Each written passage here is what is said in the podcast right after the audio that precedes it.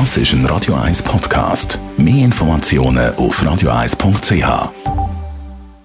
Espresso, Latte Macchiato oder lieber ein Cappuccino? Es ist Zeit für die Radio 1 Kaffeepause mit der Serafina Loginbühl. Präsentiert von der Kaffeezentrale. Kaffee für Gourmets. www.kaffeezentrale.ch Serafina, lieber Kaffee trinken statt Kaffeemaschine putzen, aber es gehört dazu.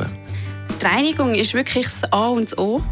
Nicht nur für die Langlebigkeit der Kaffeemaschine, sondern auch, dass unser Kaffee nachher noch fein schmeckt.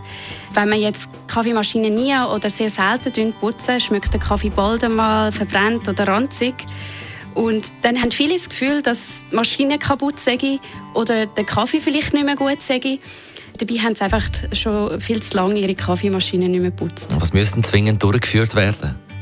Man sollte auf jeden Fall schauen, dass man den Brühkopf von der Kaffeemaschine regelmäßig entfetten tut. Also das ist gerade an dem Ort, wo der Kaffee rauskommt. Und dort können sich schnell mal Kaffeeöl und Fett ansammeln und das schmeckt dann eben so ranzig und ölig. Und äh, ja, das ist einfach nicht fein.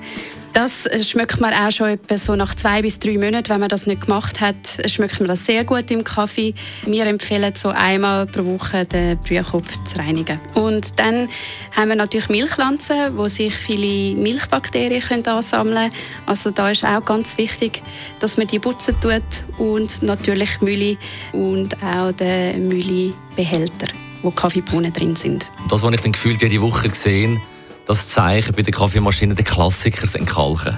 Auf jeden Fall.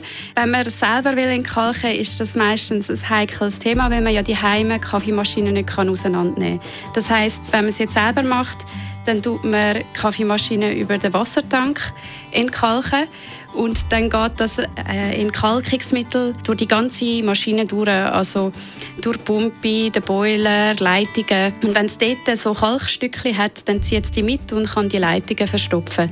Also das ist auf jeden Fall mal schon nicht gut. Und dann haben wir auch das Problem, dass der Boiler von einer Kaffeemaschine nie ganz geleert wird. Also es hat eine gewisse Sicherheitseinstellung bei einer Kaffeemaschine, dass der Boiler immer ein bisschen Wasser drin hat, dass die Maschine nicht leer läuft.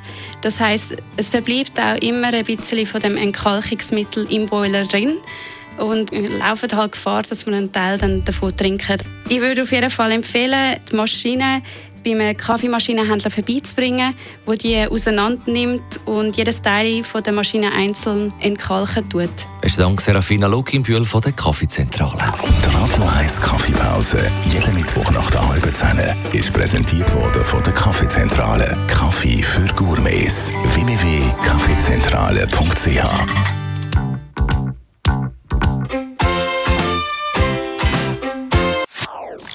Das ist ein Radio 1 Podcast. Mehr Informationen auf radio1.ch.